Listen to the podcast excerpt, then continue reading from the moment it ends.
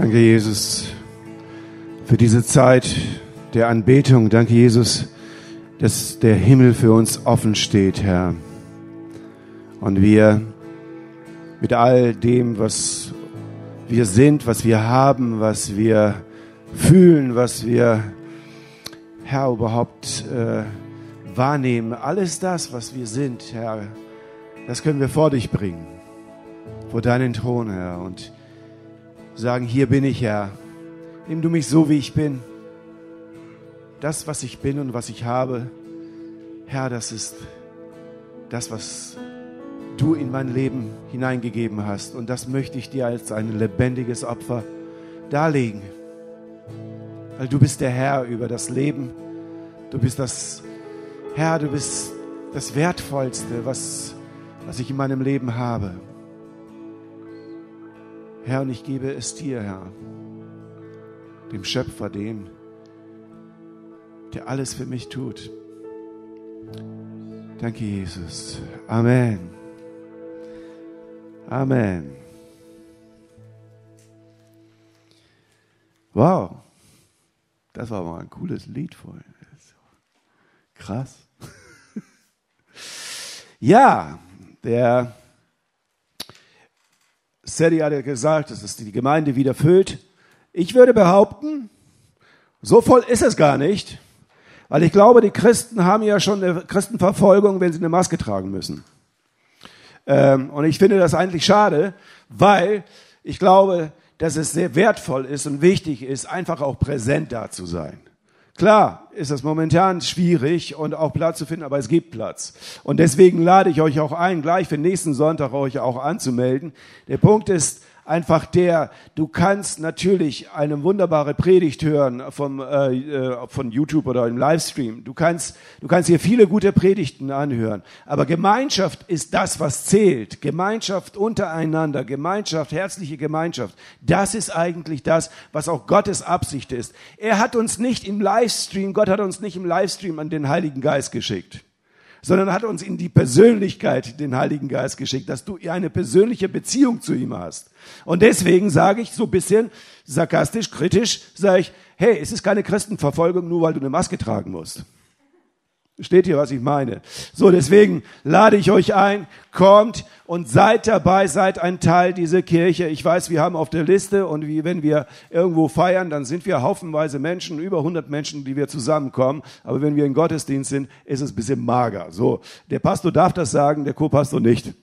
So, so sieht's aus. Äh, aber wir wollen einfach jetzt noch kurz aufstehen, nicht kurz beten, sondern kurz aufstehen ich, ich will mir das abgewöhnen, dieses Kurzbeten. Das ist so ein furchtbares Wort, ne? Manuel? Wir hassen das. Und zwar möchte ich euch einladen, einfach jetzt zu beten für die, wirklich für diese Situation in Deutschland, gerade jetzt in Nordrhein-Westfalen und in ähm, äh, äh, Rheinland-Pfalz und überall dort, wo die Überschwemmungen sind. Herr, wir beten, komm du und diene dort, diene den Gemeinden, damit sie helfen können. Da, wo Not ist, bitte ich dich, Herr, bewege deinen Arm und schenke Wunder und Zeichen, dass die Leute erleben, Herr, was es heißt, Nächstenliebe, was es bedeutet, lebendiges Wort, was es bedeutet, äh, Liebe zu leben, Herr. Und ich bitte dich, dass du da wirklich deinen Segen hineingibst, wo große Not ist, Herr. Herr, ich bitte dich, dass du dort den Menschen tröstest, dass du sie, Herr, nicht äh, ängstigt, dass ihre Existenz verloren geht, weil du bist die Existenz der Ewigkeit, Herr. Herr, du bist derjenige, der für uns sorgen möchte. Du bist derjenige, an dessen Tür wir klopfen sollen. Und wir klopfen an und wir hämmern drauf und bitten, Herr, hilf du dort.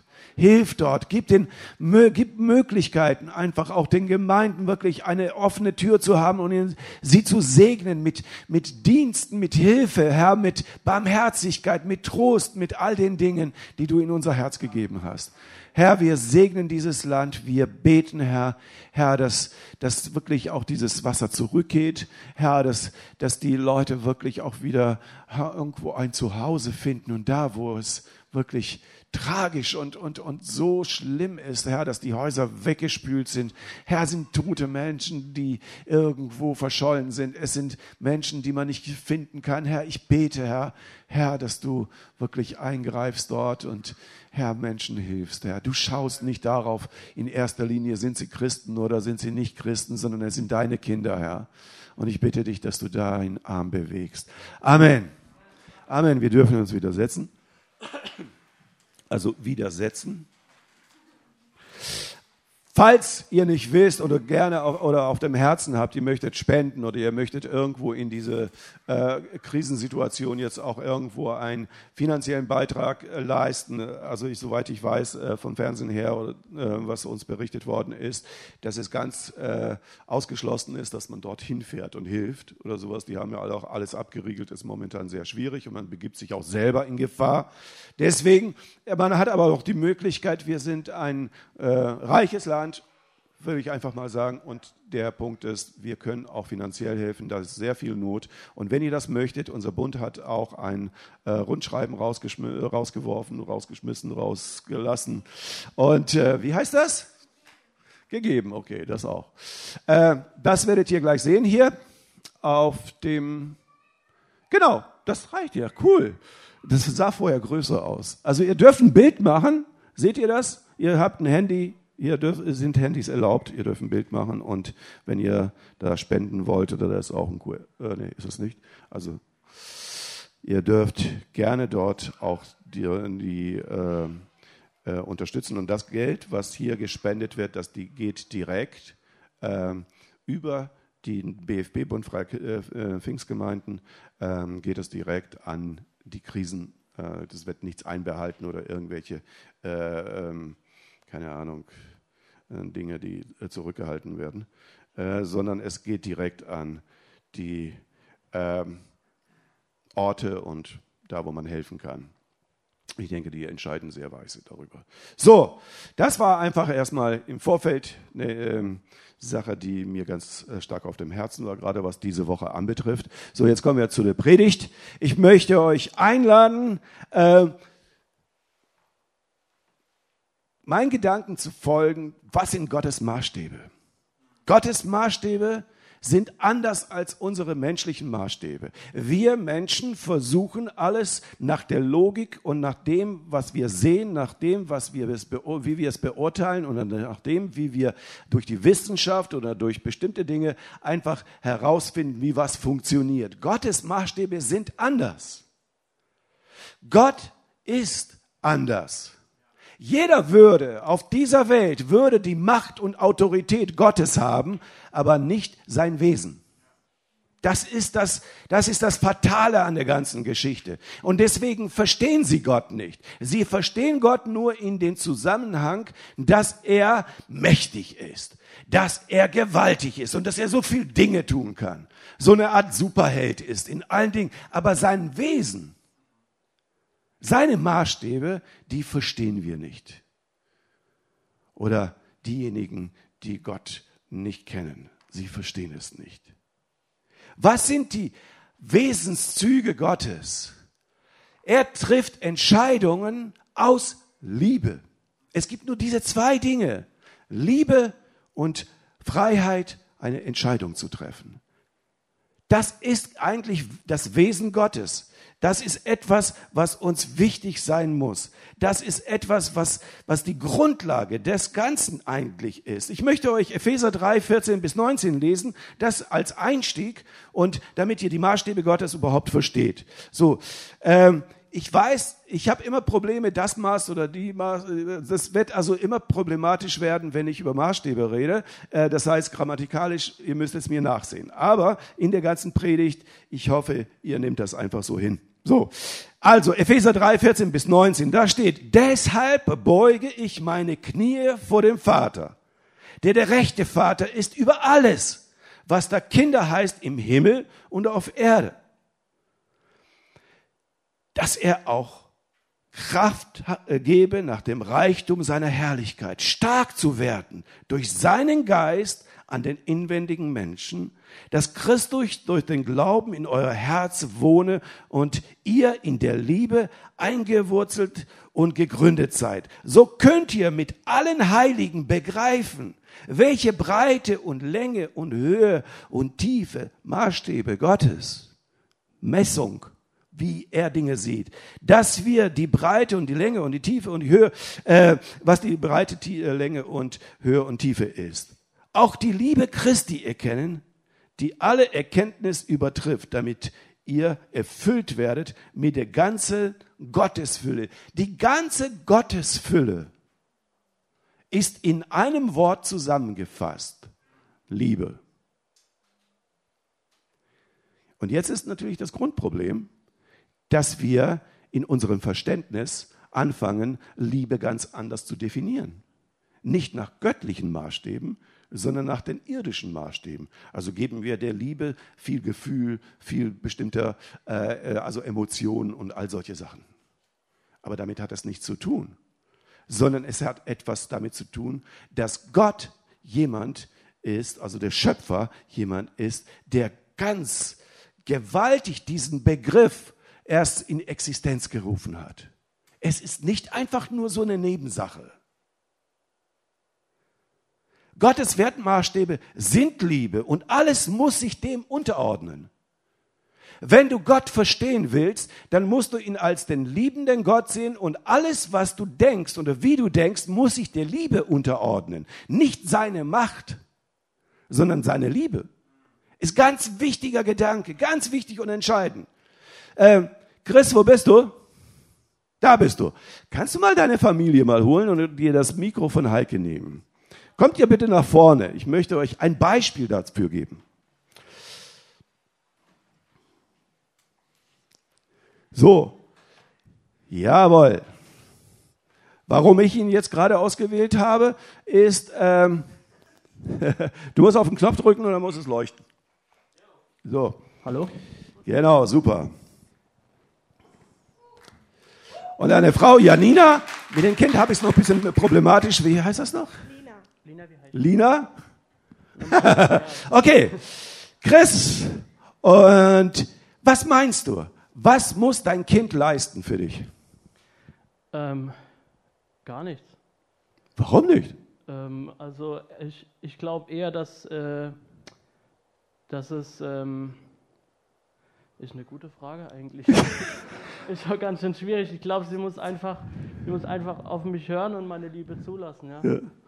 Hallo, ja. das haben wir nicht vorhin abgesprochen.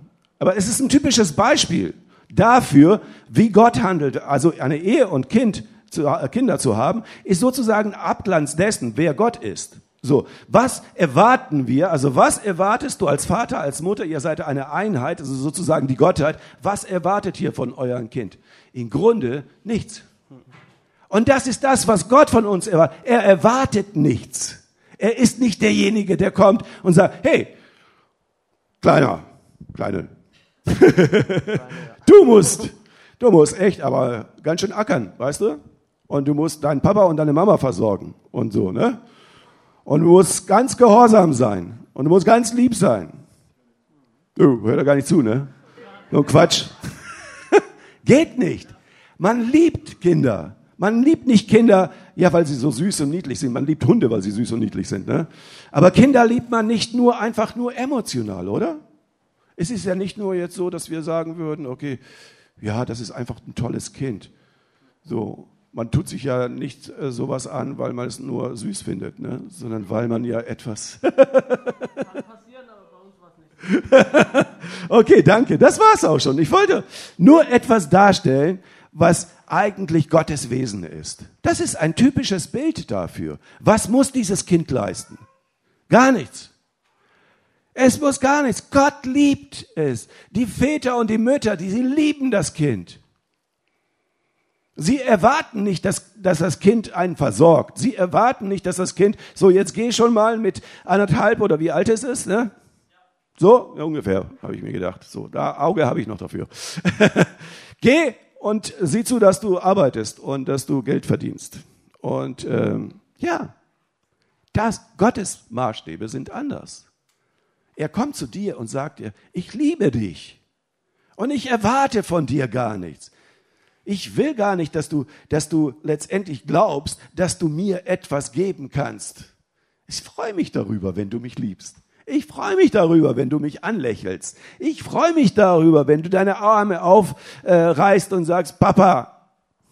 Ich freue mich darüber. Welcher Vater freut sich nicht darüber? Welche Mama freut sich nicht darüber? So Mama arm. Wer freut sich nicht darüber? Gottes Maßstäbe sind Liebe und alles muss sich dieser Liebe unterordnen. Gottes Maßstäbe sind, dieses Kind wird geliebt. Dieses Kind ist gewollt. Dieses Kind hat äh, keine, keine Leistungs, äh, man hat keine Leistungsansprüche an dieses Kind. Es muss nicht können, aber es wird geliebt. Und was, wie erziehen wir unsere Kinder? Dass sie lieben sollen. Manchmal geht schief und dann kommt der Verstand und der entfernt uns von den Dingen. Die Theologie ist demnach ganz einfach. Ich habe ja schon gesagt, ich werde ein bisschen die Theologie vieler Menschen zerstören. Weil es einfach zu, zu aufgeblasen ist, viel zu große Blase geworden ist und äh, man, man, man macht sich da viel Gedanken über Details und Kleinigkeiten und so und vergisst das Ganze und das, das äh, Einfachste, was es eigentlich darstellen soll. Theologie ist demnach ganz einfach, aber das Einfache ist für den Menschen nicht immer so attraktiv. Ne? Deswegen verkomplizieren wir alles.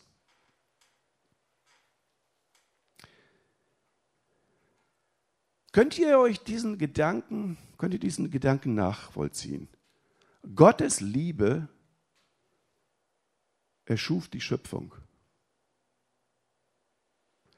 Alles das, was geschaffen worden ist, ist aus der Liebe Gottes erschaffen worden.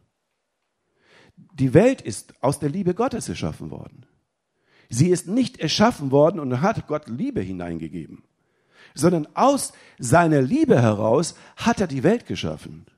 Aus seiner Liebe heraus hat er dich geschaffen.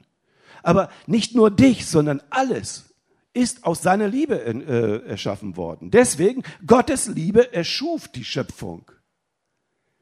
Und das ist das, was Grundproblem des Teufels ist. Der versteht die Liebe nicht. Er will die Macht Gottes haben. Er will die Kraft Gottes haben. Aber Liebe versteht er nicht. Deswegen kann er auch dich nicht verstehen. Deswegen interessiert er, er sich überhaupt gar nicht für dich. Aber Gott interessiert sich für dich. Und was für ein Geheimnis steckt dahinter? Ich äh, bin gerade wirklich auch am Beten und, und am Forschen. Was für ein Geheimnis liegt dahinter? Was ist in der Liebe? Lest doch 1. Korinther 13 und ihr werdet das Wesen Gottes erkennen, äh, was Liebe ist. Es wird nicht mit einem Wort definiert, es wird nur in ein paar Stellen mit einem Wort, das lese ich euch auch, äh, Johannes, äh, 1. Johannes 4, 7 bis 8. Ihr Lieben, lasst uns einander lieb haben, denn die Liebe ist von Gott und wer liebt, der ist aus Gott geboren und kennt Gott. Wer nicht liebt, der kennt Gott nicht, denn Gott ist Liebe. Hey, das ist Theologie, oder? Das sagt doch alles. Ich weiß nicht, was es da noch zu verstehen gibt. Da steht einfach ganz deutlich, wer nicht liebt, der kennt Gott nicht. Denn Gott ist Liebe. Ich nehme einen anderen Abschnitt, auch aus 1. Johannes 4. 1. Johannes 4 ist einfach so gigantisch. Das wird alles, er ist so ein Liebesbotschafter. Ne? So, aber ich möchte euch das nochmal ein bisschen aufschlüsseln. 1. Johannes 4, 15 bis 16. Wer nun bekennt, eine Entscheidung, das sind die zwei Dinge, wir erinnern uns, Liebe und Entscheidungen. Das sind die zwei Dinge, die wesentlich eigentlich äh, es ausmachen, wer Gott ist und was eigentlich Gott erwartet. Ne? Also, Wer nun bekennt, das ist die Entscheidung, dass Jesus Gottes Sohn ist, der, in dem bleibt Gott und er ist in Gott. Und wir haben erkannt und geglaubt die Liebe, die Gott zu uns hat. Gott ist Liebe und wer in der Liebe bleibt, der bleibt in Gott und Gott in ihm. Ganz einfache zwei Dinge. Das ist Theologie pur. Wenn wir das nicht begreifen, werden wir die ganze Bibel nicht begreifen. Wenn wir das nicht begreifen, dann werden wir uns um die Monster kümmern in der Offenbarung, dann werden wir uns um die Toten aus dem Alten Testament kümmern, dann werden wir uns, du darfst nicht, du sollst nicht, du musst nicht und was weiß ich denn, alles darum kümmern, nur nicht um die Grundwerte Gottes, um die Maßstäbe Gottes. Warum predige ich uns das? Warum ist mir das so wichtig geworden? Es sind zwei Dinge, die hier entscheidend sind. Ich will nicht Worte doppeln, aber die Entscheidung für Gott ist wichtig, dass wir eine Entscheidung treffen und sagen, Herr, ich in meinem Denken liege falsch. Bis jetzt habe ich dich nicht erkannt, aber ich möchte dich erkennen. Ich möchte eine Entscheidung treffen. Ich möchte dich, Jesus Christus, in mein Leben einladen und vergib mir, dass ich bis jetzt mit einem Unglauben gelebt habe. Das ist Sünde. Wenn ihr fragt, was ist Sünde, dann ist es nicht, dass du vielleicht mal gelogen hast. Ist nicht toll. Oder dass du sogar was mitgenommen hast. Oder dass du mal jemand eine Ohrfeige gegeben hast. Alles nicht entscheidend. Die größte Sünde in der Welt ist, dass du nicht an Jesus Christus glaubst. Das ist die Sünde. Das ist das, was dich von Gott trennt. Das zweite oder erste, da kann man das nicht letztendlich priorisieren, ist letztendlich, dass du Liebe verstehst. Du sollst die Liebe Gottes annehmen. Du sollst in erster Linie wieder zum Kind werden. Jesus sagt das zu Nikodemus, wenn du nicht von neuem geboren wirst. Ja, wie soll ich denn das denn machen irgendwie, ne? Also rein, so Kopfkino raus. Äh, wie soll denn das funktionieren? Ja, wie soll denn das funktionieren? Du musst eine neue Entscheidung für Gott treffen und dann bist du ein Kind Gottes und da wirst du geliebt. Bam, ganz einfach. Es gibt zwei Hauptprobleme in der Welt.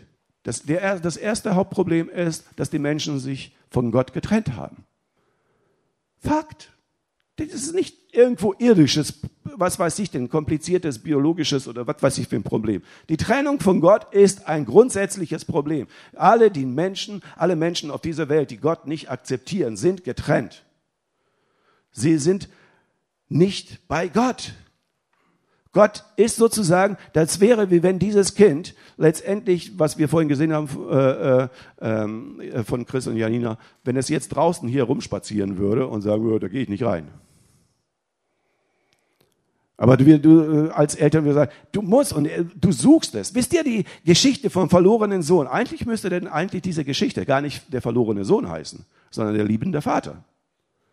Es geht gar nicht um den verlorenen Sohn, alle sind sie verloren, die nicht bei Gott sind. Also das eigentlich in dieser Geschichte des verlorenen Sohnes, da ist ein, ein junger Mann, äh, ein äh, Sohn, äh, und der sagt, okay, ich will mein Erbe haben und äh, ich will in die Welt. Und er trennt sich von seinem Zuhause, er trennt sich von seinem Vater, er trennt sich von der, nicht nur von der Versorgung, sondern von dem liebenden Vater. Er trennt sich und geht in die Welt. Und was erlebt er in der Welt? Er erlebt keine Liebe sondern er erlebt das, was die Welt halt eben anzubieten hat, wenn man Geld hat. Und wenn man keine hat, dann bietet sie dir auch einiges, aber das willst du nicht. Ist so, ist bis heute so, oder? Wenn du Geld hast, hast du Freunde. Wenn du keinen hast, dann bist du asozial. So funktioniert die Welt. Da hast du auch nicht besonders viele Freunde. Das ist die Welt. Aber da ist ein Vater und darum geht es. Was tut dieser Vater?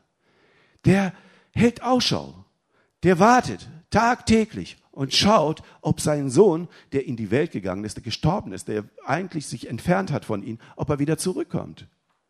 Ob er wieder zurückkommt. Und er hat die Hoffnung. Hoffe ich, ich hoffe doch, dass er irgendwann, dass er irgendwie zur Besinnung kommt und sagt, ey, ich will wieder zurück. Und dann sieht er ihn. Und was tut der Vater?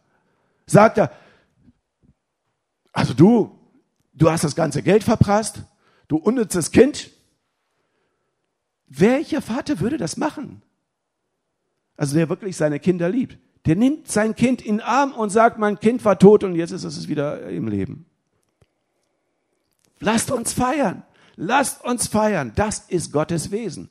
Gott liebt. Das sind Dimensionen, die wir noch nicht richtig ergriffen haben, weil wir uns mit bestimmter sachlicher Philosophie der Bibel beschäftigen und nicht mit der Liebe Gottes. Wir forschen und, und, und machen und tun und suchen Kleinigkeiten. Wie könnten wir die Macht Gottes letztendlich an uns reißen? Wie könnten unsere Hände mehr Autorität haben, wenn wir Hände auflegen, dass Menschen laufen und dass sie sehen und dass sie, dass sie aus den Toten auferweckt werden und all diese. Aber wo ist die Liebe in der ganzen Geschichte? Wenn du den Kranken nicht liebst, wenn du den Blinden nicht liebst, wenn du den Gefangenen, den, den, den Menschen, der, der, der wirklich auch Schwierigkeiten hat in seinem Leben, wenn du ihn nicht liebst mit den Augen Gottes, wenn du ihn so nicht siehst, wie willst du diesen Menschen helfen? Willst du ein bisschen Gott spielen? Willst du, was weiß ich denn, ein bisschen Zauberstab, Hokus Pokus, Fidibus oder was weiß ich denn, was auch immer? Das ist eine teuflische Sicht der Dinge. Das ist nicht christlich. Christliche Sicht der Dinge ist zu lieben. Das ist der Maßstab Gottes.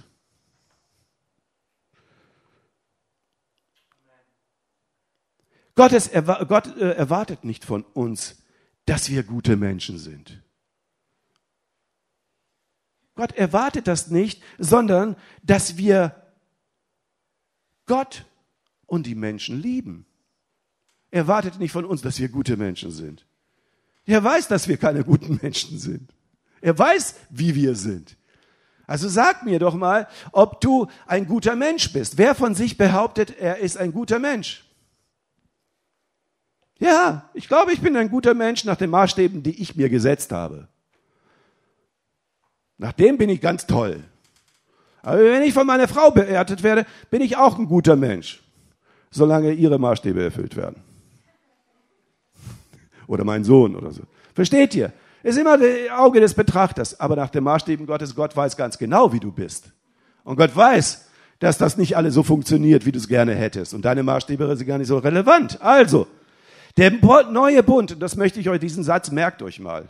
Der neue Bund dreht sich nicht darum, was Gott versprochen hat, was du verspro äh, Gott versprochen hast.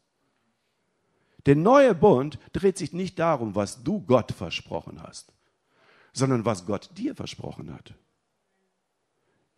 Ich werde immer bei dir sein. Ich werde dich lieben. Ich werde dir die Ewigkeit, die Tür zur Ewigkeit öffnen. Ich, das alles ist ein Versprechen Gottes, was geprüft wird. Der neue Bund dreht sich nicht darum, was du Gott versprochen hast, sondern was er dir versprochen hat.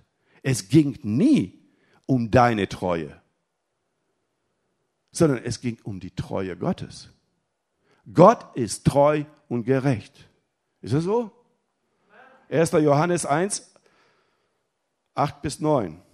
Wenn wir sagen, wir haben keine Sünde, wenn wir sagen, wir sind gute Menschen, so betrügen wir uns selbst. Und die Wahrheit ist nicht in uns. Wenn wir aber unsere Sünden bekennen, und jetzt achtet darauf, so ist er treu und gerecht, dass er uns die Sünde vergibt und reinigt uns von aller Ungerechtigkeit. Das sagt die Bibel, nicht Flaro. Was ist die Essenz der Predigt jetzt? Damit möchte ich abschließen. Entscheide dich für Gott, bekenne, dass du falsch liegst, nimm Gottes Liebe an. Das ist die Botschaft. Liebe Gott und die Menschen, seine Kinder, und sag ihnen, dass Gott sie liebt. Nicht gefühlsmäßig, sondern mit der Tat. Liebe ist dienen, helfen, für die anderen da sein, ohne Bedingung. Genauso wie du als Vater dein Kind liebst, ohne Bedingung, ohne Forderung. Du erwartest nicht, dass dir das Kind dann später, was weiß ich denn, dich selbst dann die Windel wäscht und so. Oder dich. So, ist nett. Aber das erwarte ich nicht von meinen Kindern. Ja, also mir so eklig. Wenn ich mir das vorstelle, so. Aber okay, man weiß nicht, wo man landet. Ne? Maßstäbe Gottes. Lass uns aufstehen.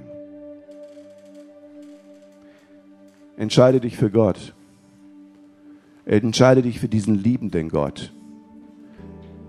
Wisst ihr, als ich noch ein junger Kerl war, da habe ich immer gedacht, ich bekehre mich, wenn ich dann älter bin. Weil jetzt will ich noch leben.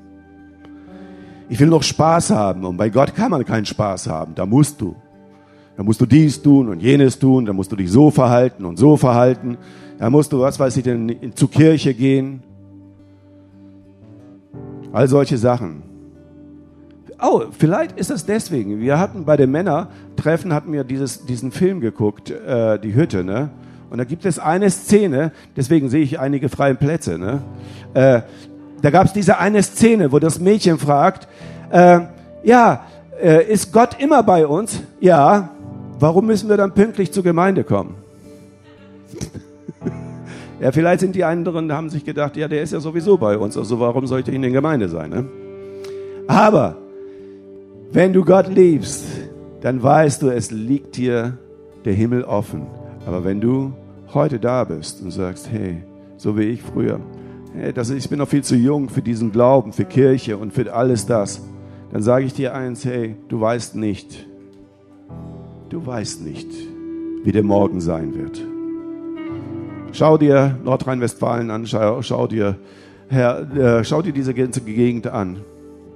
Glaubst du, die wussten vorher, einen Tag vorher, was auf sie zukommt? Glaubst du, das war alles einfach so äh, vorhersehbar? Abgeschnitten werden von Strom, von Versorgung, das Haus ist weg, vielleicht sogar der eine oder andere geliebte Mensch. Glaubst du, das war einfach so vorhersehbar? Woher weißt du, was morgen passiert? Woher weißt du, wie lange das Ganze noch hier dauern wird? Heute ist der Tag. Heute möchte Gott mit dir eine Verbindung ein. Gott steht da mit offenen Armen und er sehnt sich nach dir und er schaut, wo ist mein Kind? Wo ist mein Sohn? Wo ist meine Tochter? Wo sind sie? Wo sind sie? Ich erwarte nicht von ihnen, dass sie hier auf den Knien gekrochen kommen. Ich erwarte nur von ihnen, dass sie nach Hause kommen. Zu Papa. Und er liebt dich. Er erwartet nicht von dir, dass du zuerst guter Mensch wirst. Und hinterher wärst du vielleicht auch nicht der Beste. Aber Gott hilft dir dabei, dass du besser wirst. Er streckt dir seine Hand aus. Und das Zweite ist für diejenigen, die ihr Gott kennt, kümmert euch darum. Kümmert euch darum, dass euer Liebespotenzial wächst. Nicht eure Emotionen, sondern kümmert euch darum, dass Liebe eine Tat wird. Dass es nicht ein Gefühl zum, äh, zu einem Gefühl verkommt, sondern es ist eine Tat die nicht für sich etwas fordert, sondern einem anderen etwas gibt, was ihm, was ihm wichtig ist, was ihm gut tut. Vater im Himmel, ich bete, dass du jetzt kommst und Herr, dass du wirklich deinen Geist auf uns sendest, Herr. Ich bete, dass, dass es verstanden wird, was es bedeutet, einen liebenden Gott zu haben Gott hat sich entschieden, die Schöpfung zu schaffen aus Liebe. Und aus Liebe die Schöpfung zu schaffen bedeutet nichts anderes, als dass die Schöpfung eine Entscheidungsmöglichkeit hat, zu lieben oder es zu lassen. Das ist das große Geheimnis, was wir eigentlich erforschen sollten. Und wenn wir theologisch in das Wort Gottes hineingehen, dann sollten wir das erforschen. Was ist die Größenordnung, der Maßstab der Liebe? Was ist Gottes Maßstab? Was ist Gottes Anschauung der Dinge? Nicht unsere Weltanschauung, sondern Gottes schöpferische Anschauung. Liebe Gottes soll über dich kommen. Liebe Gottes soll dich freisetzen. Nicht egoistisch nur an ich, mir, mich denken, sondern an den Nächsten. Und du wirst Gottes Plan erfüllen. Du wirst alles erfüllen, was Gott jemals wichtig war und sein wird wenn du in die Liebe Gottes wirkst. Danke, Jesus. Und ich bete jetzt auch für diejenigen, die noch keine Entscheidung haben, getroffen haben, ob im Livestream oder hier. Ich möchte beten, Herr, mit uns gemeinsam. Und da lade ich euch alle mit ein, mit mir das zu beten. Herr Jesus Christus, ich stehe heute vor dir. Mit dem, was ich habe und was ich bin. Und ich lege es vor dich. Und ich möchte dich in mein Leben einladen. Ich möchte dich bitten, dass du mir die Sünde vergibst, dass ich dich bis jetzt nicht angerufen habe, dass ich bis jetzt nicht an dich geglaubt habe. Herr Jesus, hilf meinem Unglauben. Ich möchte an dich glauben und ich möchte eine Beziehung mit dem ewigen Vater haben. Von jetzt an bis in alle Ewigkeit. Amen. Amen. Danke, Jesus, auch, dass wir in deinem Wort forschen dürfen, dass wir deine Liebe erforschen dürfen. Danke, Jesus, dass du uns den Zugang durch deinen Heiligen Geist geben wirst. Amen.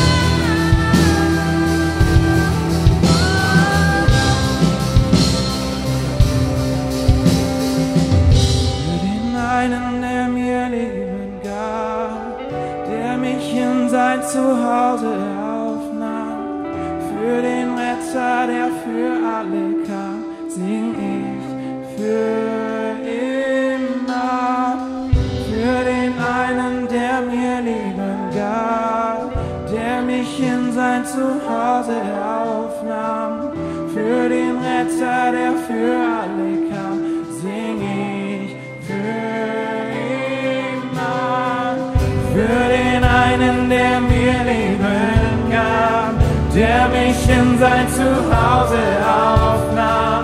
Für den Retter, der für alle kam, sing ich. Für, für den einen, für den einen, der mir Leben gab, für mich in sein Zuhause